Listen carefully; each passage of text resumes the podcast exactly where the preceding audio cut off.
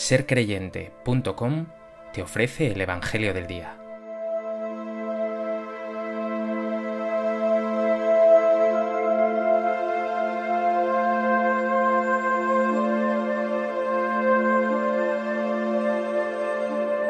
Del Evangelio de Mateo.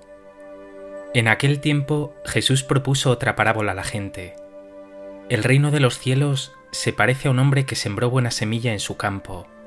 Pero mientras los hombres dormían, un enemigo fue y sembró cizaña en medio del trigo, y se marchó. Cuando empezaba a verdear y se formaba la espiga, apareció también la cizaña. Entonces fueron los criados a decirle al amo, Señor, ¿no sembraste buena semilla en tu campo? ¿De dónde sale la cizaña? Él les dijo, Un enemigo lo ha hecho. Los criados le preguntan, ¿Quieres que vayamos a arrancarla? Pero él les respondió, No, que al recoger la cizaña podéis arrancar también el trigo. Dejadlos crecer juntos hasta la siega, y cuando llegue la siega diré a los segadores, Arrancad primero la cizaña y atadla en gavillas para quemarla, y el trigo almacenadlo en mi granero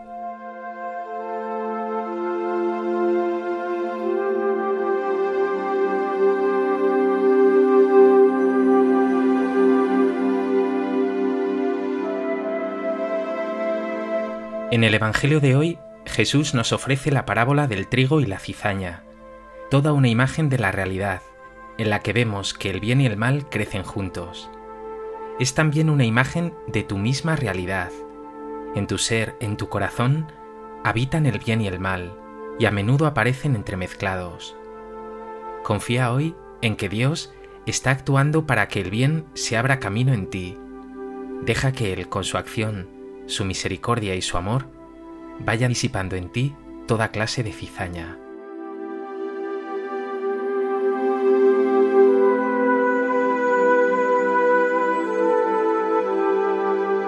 A propósito de este texto del Evangelio de Mateo, me gustaría compartir contigo tres reflexiones. En primer lugar, recuerda el texto que acabamos de escuchar, conocido como la parábola del trigo y la cizaña. Un hombre siembra buena semilla, pero llega un enemigo y siembra cizaña. El resultado, que junto a la espiga aparece también la cizaña. Aunque toda parábola tiene siempre interpretaciones diversas y distintos elementos de comparación, aquí está claro cuál es el centro, el quid de la cuestión, el elemento en el que Jesús quiere hacer hincapié, la voluntad del amo, que se niega a arrancar la cizaña. Jesús quiere destacar así la paciencia de ese amo que es Dios, que no quiere acabar aún con la cizaña, es decir, con el pecador.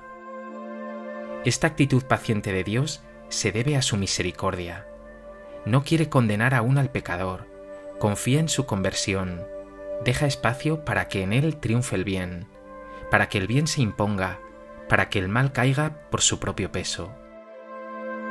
Es por tanto esa paciencia la que salva, como dice bellamente la segunda carta del apóstol San Pedro. La paciencia de nuestro Señor es nuestra salvación. Pregúntate, ¿crees en un Dios de puros, de justos, muy pronto a castigar? ¿O en este amo que nos muestra Jesús hoy en la parábola, que tiene un respeto exquisito, una paciencia increíble, una misericordia, una ternura y un amor infinitos, aun con el pecador.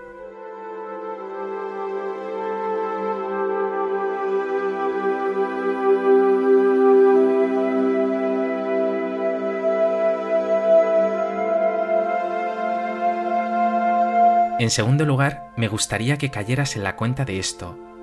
Esa paciencia que Dios tiene con los pecadores y que supone su salvación, no es algo que habla de los demás, sino de tu misma realidad.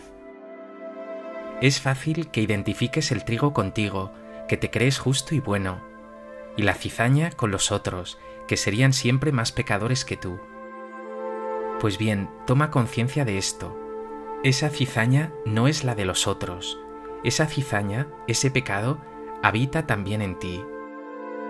En todo corazón reside ese trigo, generosidad, amor, alegría, compromiso, y también esa cizaña, egoísmos, pecado, pereza, soberbia. Pero no temas. En esta parábola hayas hoy una buena noticia. Ese buen amo, Dios Padre bueno, espera pacientemente a que esa cizaña que habita en ti vaya dejando espacio al trigo, al fruto bueno. Ahora pregúntate, ¿qué cizaña hay en ti?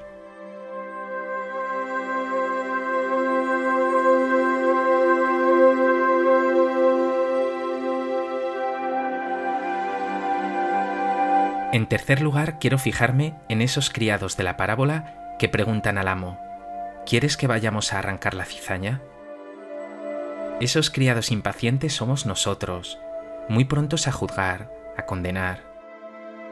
Una expresión muy parecida aparece en el Evangelio de Lucas, en ese pasaje en que los apóstoles Santiago y Juan, los Cebedeo, sugieren a Jesús ante un encontronazo con los samaritanos, Señor, ¿Quieres que digamos que baje fuego del cielo que acabe con ellos?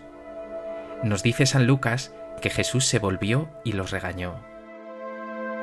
Cierra un momento los ojos y pídele a tu Padre Dios que te enseñe a ser paciente y misericordioso como Él.